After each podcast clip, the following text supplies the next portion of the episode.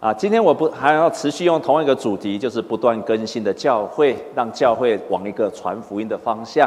所以传福音成为我们教会共同的方向啊，这是我今天要分享的，是啊，神可以让我们教会更新，是因为整个教会开始往传福音的方向。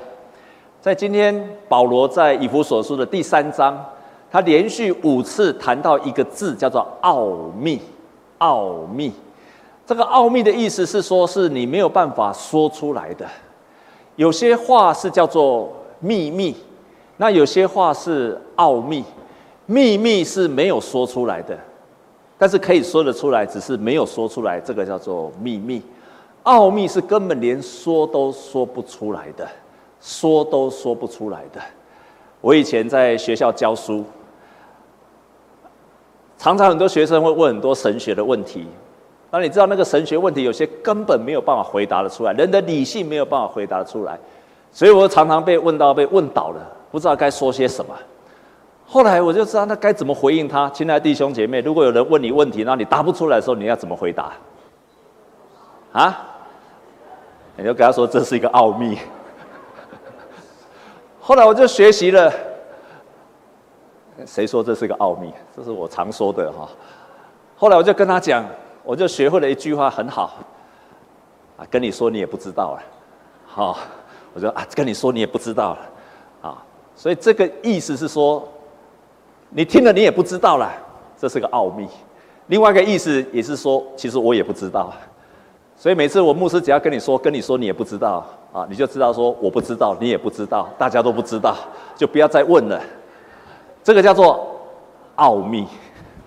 那秘密是什么？秘密跟奥秘不一样。秘密是可以说出来，也说得出来，但是没有说，不愿意说。有一个孩子有一天问他的妈妈说：“妈妈，为什么我那么穷？为什么我不是富二代，而是穷二代？”为什么我们为什么我不是富二代，而是穷二代？和我们现在生活这么惨，妈妈就跟他说：“我跟你说一个秘密啊，什么秘密？难道我家里其实很有钱吗？难道妈妈偷偷的藏了很多钱，没有告诉我？今天要跟我讲这个秘密吗？”妈妈就跟他说：“其实你不是富，你不是穷二代，你是穷了十八代了。”秘密跟奥秘不一样，奥秘是说不出来的。今天保罗说，福音是一个上帝的奥秘，所以他这样讲，我们一起来读这一节好吗？预备，请。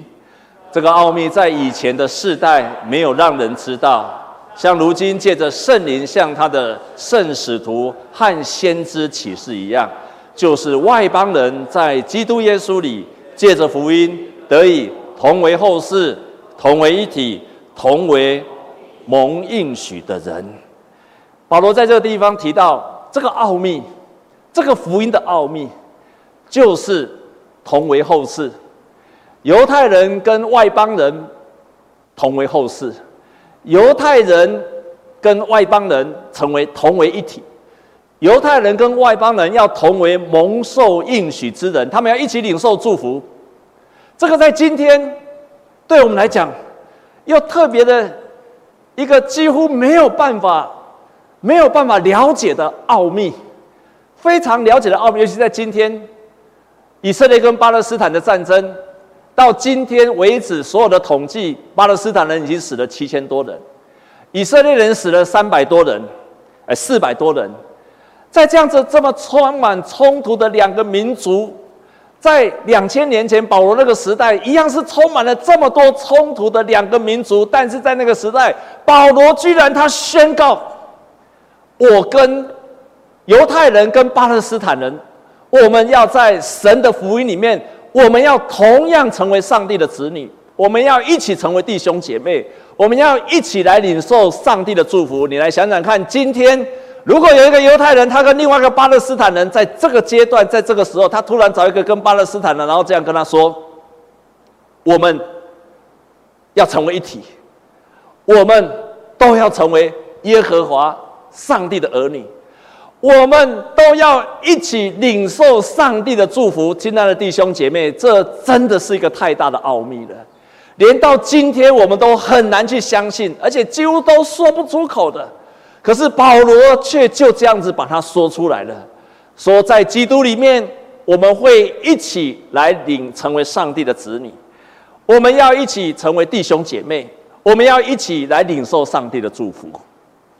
保罗在这个地方就提到了一个这个奥秘里面要带给人有和好的关系、和平的关系。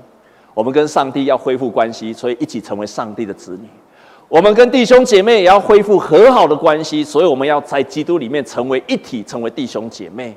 我们同时也要因为这样子，我们要一起领受上帝的祝福。这个地方在讲的不是一个人，不是两个人，是一起的，是一起的。这个让我们教会跟其他的信仰不一样。你可以看其他的宗教信仰，你要去那个地方拜一拜，你就可以走了。添个油香，你就可以走了；捐个钱，你就可以走了。可在教会，你看不到神明，你看不到很多神像，但是在教会里面，你看到很多的座位，大家要坐在一起。我们还需要大楼，我们需要宣教大楼，让你跟其他的人有机会互动。这个是基督教。因为基督教要在基督里面成为一体，成为弟兄姐妹，所以亲爱的弟兄姐妹，不可能有孤鸟的基督徒了，不可能有一个信徒他说我可以不跟其他弟兄姐妹连接在一起，这绝对不是基督教。基督教每一个教会或大或小，一定充满了座位，一定充满了聚会，要让你跟其他的人在基督里面成为一体，跟你旁边的人跟他说，我要跟你成为一体的。再跟他讲，我就是要跟你成为一体的。所以保罗在那个时候就已经宣告了，我们要同为后世，同为一体，而且要一起来领受上帝应许的祝福。保罗自己他说，耶稣基督在的时候是耶稣基督自己在传扬一个和好的福音。耶稣基督离开的时候，他把这个奥秘，这个奥秘的传承给了教会。所以他在今天的圣经这样讲，我们一起来读这一节，请我要现今借着教会，使天上执政的、掌权的知道上帝百般的智慧。然后他继续的这样讲，在格林多后书，他说：从耶稣基督离开之后，上帝把这个奥秘给了教会。把这个让人和好的，跟上帝和好，跟弟兄姐妹和好，跟自己和好，跟万物和好，跟环境和好的这个奥秘给了你，给了弟兄姐妹，给了我们，给了中山基督长老教会，还有全世界所有的教会，把这个奥秘的和好的职分就给了教会。然后他接着说，一切都是出于神，他借着基督使我们与他和好，又将劝人与他和好的职分赐给我们。这就是神在基督里叫世人与自己和好，不将他们的过犯归到他们身上，并且将这和好的道理托付了我们。和好的道理从基督离开之后就托付了给我们，我们中山教会所有的教会也托付了给了你，让你成为一个使人和好的使者。你就是使人和好的使者。传扬福音就是要使人和好，就是要使人和好。耶稣基督在世上的时候讲了很多的比喻，其中一个最有名的比喻叫做浪子的比喻。在那个浪子的比喻，他说，耶稣基督说，这个浪子他离开了自己的家乡，跟他的爸爸分开了，去放荡了。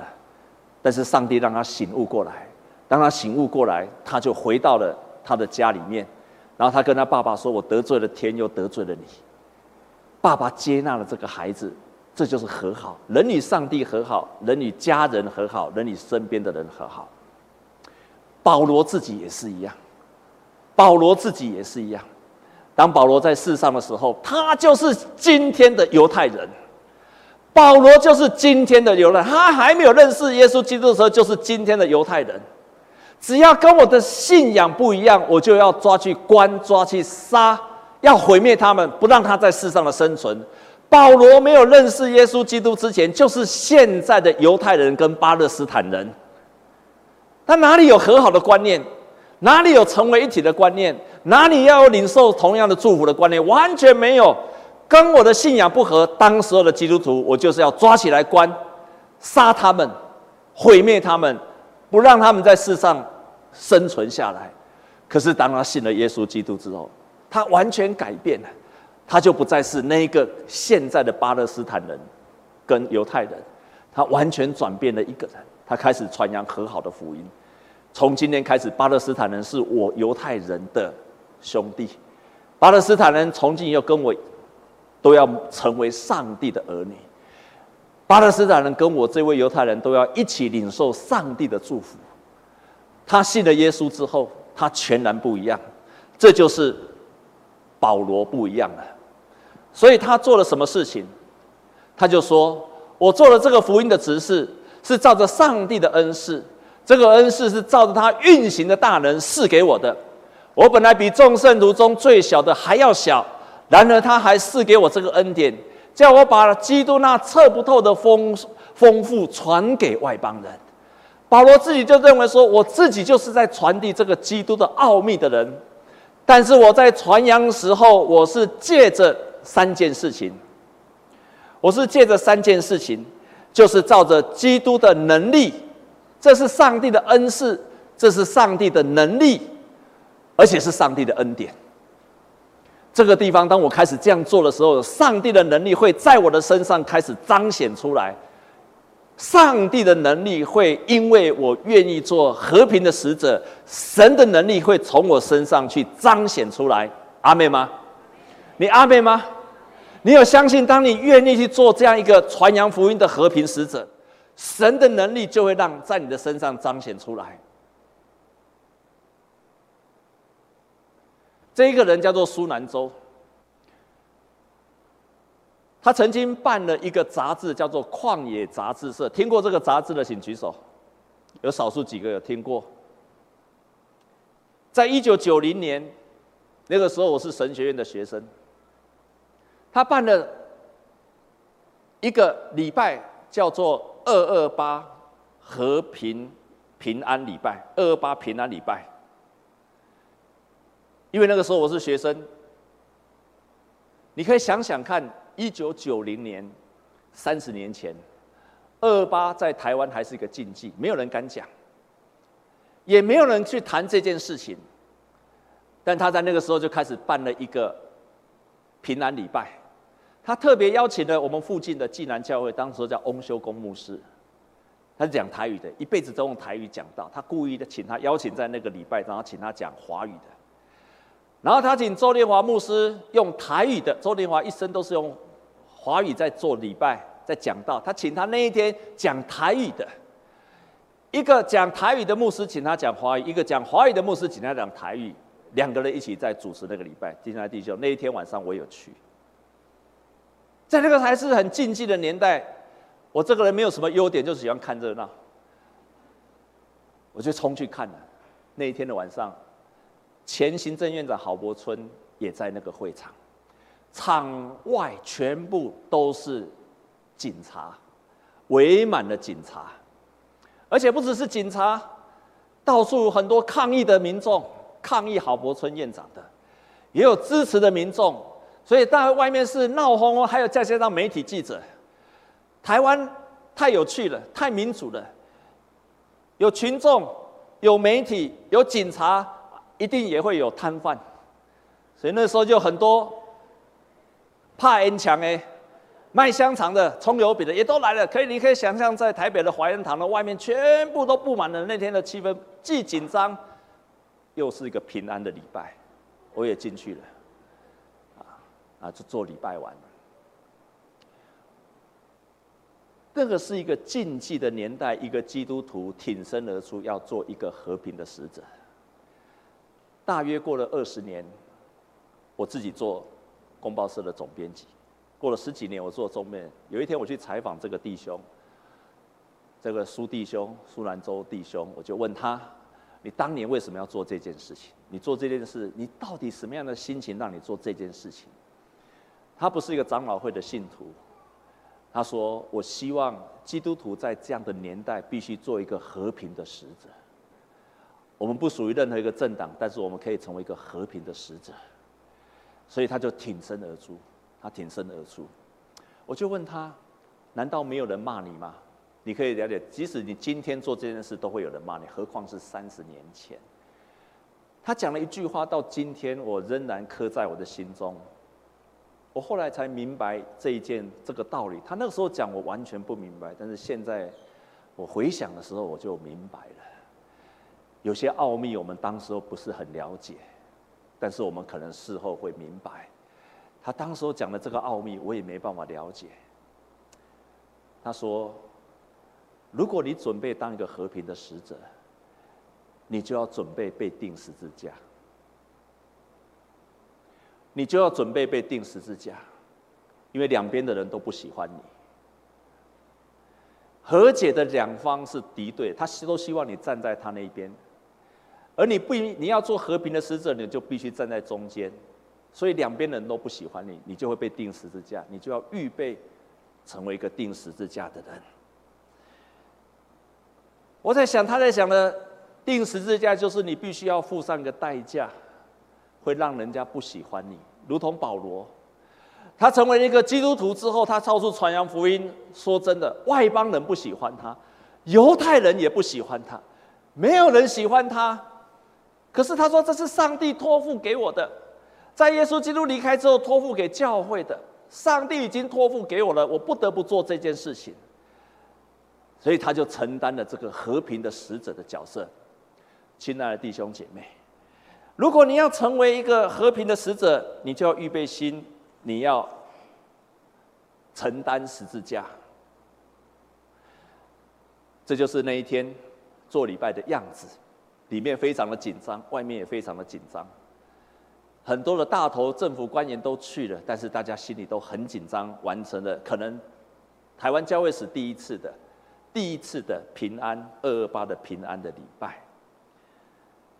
但是保罗他被上帝赋予这个责任之后，他从这个当中他发现到，他不是一个他需要背十字架，可是在同时他也会经历到上帝的能力。在第三章最后结束的时候，保罗这样说：“我超喜欢这一段圣经节，我们一起来读好吗？预备，琴神能照着运行在我们心里的大力，充充足足的成就一切，超过我们所求所想的。但愿他在教会中，并在基督耶稣里得着荣耀，直到世世代代。”在这个地方，你至少看见了，当我这样做时候。上帝会照着运行在我们心里面的大力，成就充充足足的一切，超过我们所强所所想的，而且他会在基督的教会里面，耶稣基督会得着荣耀，一直到世世代代。这段圣经节上个礼拜我也提过，我要再提一次，是在哪一些人的身上你会看见了上帝的能力？哪一些人你会看见上帝彰显出能力出来？这段的圣经节里面。我把它整理出来，在那些如同保罗一样，他保持着一种得胜而且乐观的态度。什么叫做得胜又乐观的态度？就是在他的心里面相信神会做超过我所求所想的信心。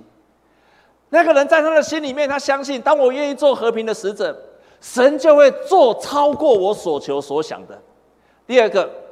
耶稣的能力会充满他的教会当中。第三件事情，耶稣基督要在这样的教会里面得着荣耀。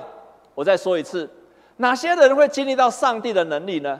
是在那一些他们像保罗一样，即使在那么困难的时代，外邦人跟犹太人是那样子不可能和好，不可能接受耶稣基督的时候，保罗居然大声的宣告：我们都要。成为上帝的儿女，我们都要要承受上帝的祝福，我们都要成为弟兄姐妹。弟兄姐妹，保罗在那个世代敢这样子的宣告，我绝对相信，在今天的世代，保罗也期待他的我们这些神的儿女也做这样的宣告。这样的宣告，就是在这样的困难的时代，仍然有得胜乐观的态度跟宣告。他们都相信上帝会用我们心中的信心而施行能力。上帝会因为这样的能力、神迹充满整个教会，而因为这样子，上帝会让他的教会得着的荣耀。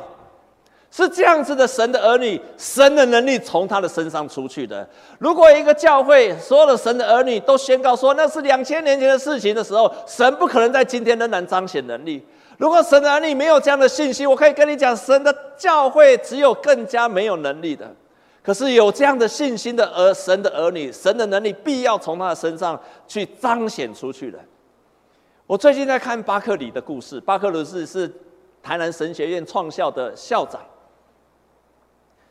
他福音刚传到台湾时，他突然听到了一件事情，在台东，我们知道台东有一个成功港，去过那个地方的请举手。台东有个成功港，他在那个地方，他突然听到了一个风声，在一八七七年。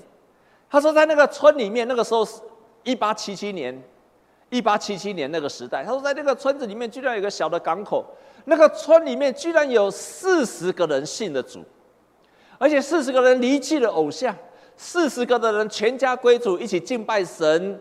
他觉得很不可思议。后来他去，他就去到那个地方，原来那个地方有一个人，名字叫做元春，元春。这个元春是怎样？他就有一天知道他的村长。在村，我们知道，在那个那个十九世纪时候，他的气喘没有医药，当时的人就吃了鸦片来止痛，没有药再去止住那个症状。这个元春看到他的村长都吃鸦片上瘾的，有一次他的村长又鸦那个气喘又起来，他就跟他的村长说：“不然，他就拿了一杯清水，就为这个清水祷告。”跟村长说：“你喝下去吧。”村长喝下去，黑姑啊，气喘啊就好了。从那次开始，元春就到处只要有生病，他就说：“你就喝这一杯清水，为他祝福，祝福之后祷告，喝下去，病就好了。”这个元春就这样带领了全村四十几个人信主，抛弃了偶像，相信耶稣基督，接受他为这个主。巴克里听到这个消息，就到那个村里面去看。你知道那个是在台东，他必须从台南走到台东去，到那个地方去才知道，原来这个元春连受洗都还没有受洗，连受洗都还没有受洗。换句话说，他根本搞不好耶稣基督的教导都还不是很清楚、很明白，什么是什么是三一三位一体的教育都不清楚、都不明白，什么是受洗的意义，什么是耶稣基督，什么是基督论，他可能都不知道，可能圣经也没有看过多少遍，甚至都没有看过圣经，当时根本没有圣经让他看。可是这样子的一个人。就因为他信心，神就带领他，能力就从他身上出去了，能力就从他身上出去了，能力就从他身上出去了。是因为在他的里面有充充足足的信心，他相信这件事情，他相信耶稣基督的能力会借着这个水来医治这个吃鸦片的人，那个信心就出现了，上帝的荣耀就在那个地方了，所以。保罗期待他的儿女都保持那种我会得胜跟乐观的态度，在最艰难的时代都相信福音会得胜的，福音会带来上帝的能力的，是在那些心里相信的人身上，他开始彰显出这个大能出来的。阿妹吗？你阿妹吗？如果你阿妹，你就应该要保持这样的信心跟能力去试试看。我过去常常会体谅信徒。而且，信徒他很忙，所以不要鼓励他在做传福音，做很多见证服事。但是我现在改变了，我知道在此只有那些真正有信心的人，他即使在他工作的岗位，他们呢，我以前体谅信徒，他很忙，他没有时间，他没有办法在做传福音的工作。可是后来我改变了，信徒需要被造就，需要被训练，需要被要求，那个神的能力才会从他身上出去的。当他被操练出来的时候，信心在他身上，那个能力才会出来。当他在说他每一天工作很忙的时候，仍然告诉他说：“你要在你的职场上传扬福音，做见证。”而他愿意去做的时候，他才能够经历神的大能。而这样子，就是祝福信徒。这样才叫做祝福信徒，而不是让他成为一个软弱无力的信徒。在他的家里面，他的家里面也是软弱的家里，他的家里面充满了纷争。亲爱的弟兄姐妹，你跟我说我的家里的婚姻很多的问题，我的小孩子很多的问题，我的工作的问题，弟兄姐妹，那就是你的十字架。你背起那个十字架，神的能力就从那个十字架出来了。这就是你的十字架。你愿意背起他的十字架，神的能力就从那个十字架出来了。你放弃了背起那个十字架，神的能力就消失了。你的问题就是你的十字架，而你愿意去背起它，你就会经历神的大能。我以前在台南牧会的时候遇到一件事情，有一个弟兄跑来，这个弟兄。后来被诊断出短暂性的精神分裂。我曾经在我们当中分享过，什么叫短暂性的精神分裂？读书的时候，哎呦，就往后看，往后看，窗户外面有没有人？有人在偷看他，有人要害他，一天到晚充满了怀疑。搭公车不敢跟别人坐，怕别人在伤害他，充满了怀疑。在那个当中，他在那边坐在那边的时候，带着他妈妈。有一天，他妈妈带着他来我，来我的教会。我遇到这样的 case 没有办法处理，我也不是精神科的。于是我就带他进入祷告室，我们一起来唱诗歌。因为他对他妈妈很多的抱怨，我就说我们一起来唱诗歌。我印象还深刻，那天晚那天的下午，我们就在祷告室里面一边唱诗歌。软弱的我变刚强，贫穷的我变富足，瞎眼的我能看见。主给我新了生机，我们就一直一遍唱，两遍唱，一直唱。唱完之后，我就问这位妈妈：“孩子，你对你妈妈有什么不满？”你说，孩子把他所有对妈妈的不满一件一件的都说了出来。说完之后，我就问妈妈说：“妈妈，你听了孩子，你有什么的抱怨？你有什么话要说？”妈妈就对着孩子，把他怎么爱孩子的心，如何的委屈，如何的付出，就在那个当下倾巢而出，对妈妈就说了出来了。小孩子把妈妈的不满说了出来，孩子把妈妈把孩对孩子的爱在当下就说了出来了。说完了之后，带着他们一起祷告，为他们祝福祷告。那一天，那个孩子就得着了医治。那一天，那个孩子就恢复了，他们就一起出去。我没有医治他们，我只是做了一个和好的使者，让妈妈跟孩子恢复了关系。我也没有什么医学的，没有智商的能力，我只是把他们带到基督的面前，一起唱诗歌，互相的饶恕赦免，互相的再次接纳，这个孩子就得到了医治。亲爱的弟兄姐妹，亲爱的弟兄姐妹，你的身上有上帝这个能力，你不需要懂太多什么智商，你不要懂太多，你也不用太多祷告，但是你的心里相信神在我身上大力，充充足足的照着我心中所，他就会成就极大的能力，是基督徒扼杀了上帝的能力，是基督徒的胆怯扼杀了上帝的作为。是基督徒连传福音都不敢传的时候，就把上帝的能力把它止住了，以至于上帝的能力出不了教会，没有办法在你的生活的现场彰显出来。而我才百分之百相信，我相信保罗在两千年前圣经上所说的那些话语不可能。我百分之百拒绝，我也百分之百的相信。我拒绝什么？我拒绝只有在两千年前才会发生。那么圣经对我们今天全然没有意义。我百分之百拒绝那个上帝在圣经中所行的神迹，今天不会发生。我百分之百拒绝，我也百分之百相信。既然圣经把这些事情记下来，也把今天的话语告诉我们，它今天就要发生在我们的身上了，在那些充满信心的人身上，神要成就那个大能。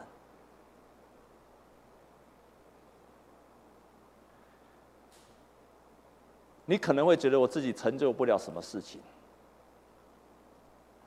但是不是的，我要鼓励你做三个决志，认领三个人，开始从今天开始为他祷告，找三个人。等一下我们在祷告当中，我求神感动你三个人就好。这个人可能是你的家人，未信主的家人，可能是你的同事，可能是你的朋友，可能是你的亲戚，可能是你的儿女，可能是你的另外一半。求圣灵感动你，你要为他做三件事情。第一个就是祷告的信心，相信每一天都要为他祷告，祷告到你相信他会得救，这个才叫做有效果的祷告。不是讲完就没事的，讲完你不相信他会得救，继续祷告，还是不相信他会得救，我继续祷告。第二件事情，你要有具体的盼望，什么叫做盼望？盼望就是有一个远景，你相信有一天这件事情会发生；有一个具体的图像，你相信这一天会发生。所以你在你的心中，在你的脑海里面要刻画一个印象：有一天这一个人他会站在这个地方，叶牧师会为他施洗，就是站在这个空间里面的这个地方，你就想象他站在这个地方，然后叶牧师拿水滴在他的头上。蔡牧师也可以啊，你就想牧师会为他受洗。第二件事情，去想象。第三件事情，你要有现场的爱心，在你的生活现场，你不要很远，就在你的生活现场就要爱他，按着他的需要关心他，然后服侍他。我再说一遍。祷告的信心、具体的盼望，还有现场的信心，在你的生活现场。如果他是你的同学，就在你的教室，那就是你的生活的现场；如果他是你的家人，你的家就是你的生活的现场；如果他是你的公司同事，你的公司就是你的生活现场。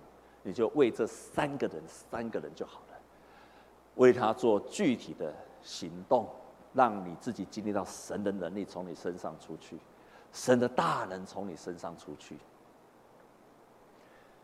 上个礼拜我去马来西亚，去他们的长老教会去参访，让我印象最深刻的不是教会，而是一个人。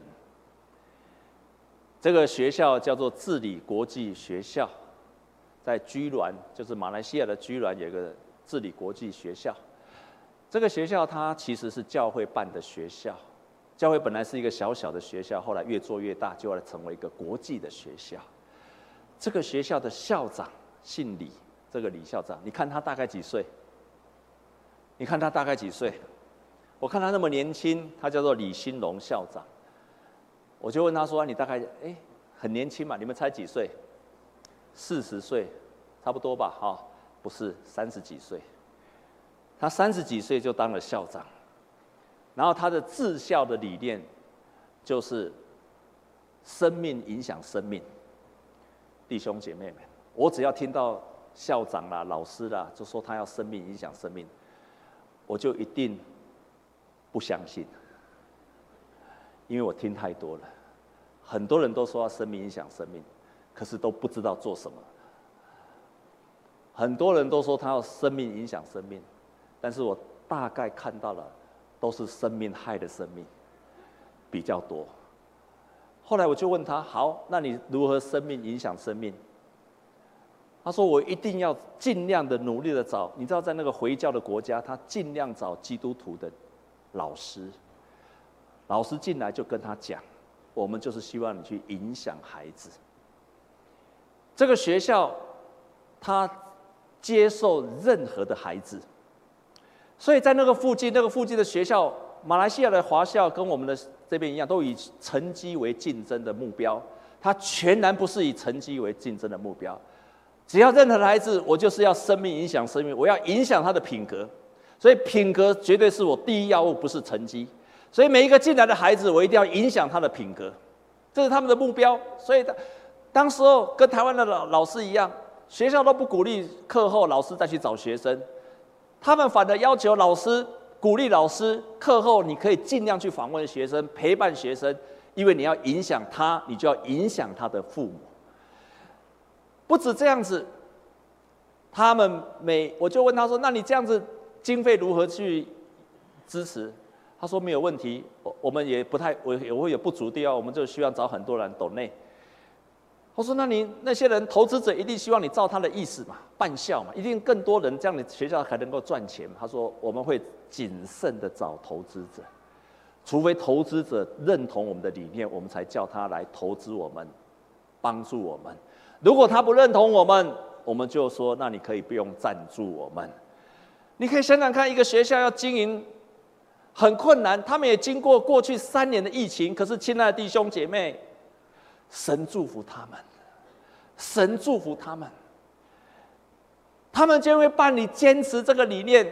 他们那附近，他就跟我讲，有一个孩子是附近的附近的学生。附近的学校，人家不要的孩子，因为已经快要被退学，又刺龙刺凤，又吸毒，学校已经要把他退学了，他就允许他转到这个学校，在这个学校读了几年之后毕业了，这个学生成为基督徒，而且成为一个后来大学去念智商，他说他立志也要成为一个智商辅导者，帮助人心灵的工作。他们是真的秉持着基督教的信仰的精神，而且上帝的能力就从他们身上出去了，神的能力从他们身上出去了。我看到这个校长这么年轻，我就问他最后一个问题，我问他说：“你为什么要做这一件事情？”弟兄姐妹，他是留学英国的博士，他不是默默无名、没有能力的人。他只说：“因为我在，我是教会的孩子长大，我在年轻时候我也叛逆，离开了教会，是教会的哥哥姐姐陪伴我，让我回到这个信仰。就是因为他们陪伴我，生命影响生命，让我回到这个信仰。所以今天我也要生命影响生命，去陪伴这些人，来让他们认识耶稣基督。”神的能力就从这个学校出去了，在那个马来的回教的世界，神的能力从这样子的有信心的人，对上帝的能力充满乐观的人身上出去了，相信上帝仍然会行神迹能力大能的人，就从这个人身上出去了。哈利路亚！神呼召今天不是牧师，而是你，是你。是那些从心里面他仍然相信神大能，今天要借着我出去的人，就是你。我们同心来祷告，主啊，我们感谢你，借着保罗今天再一次的、再一次的呼召我们，再一次的提醒我们，你已经拣选了我们，你也要试下恩典给我们。你也要在我们身上彰显出福音的奥秘，你把这福音的奥秘赐给了教会，教会也握有福音的奥秘，就是让我们跟没有信主的人一起成为神的后裔。我们要在主里面成为弟兄姐妹，我们要一起来领受神的应许。我要感谢你，到今天凡事凡事凡事。那些心里面相信的，那些心里充满神的能力，今天仍然要彰显出来的，神你就必让他经历。求你祝福我们的弟兄姐妹，我们承担福音的奥秘，也愿意成为福音的使者。这样祷告，靠着耶稣基督的圣名，阿门。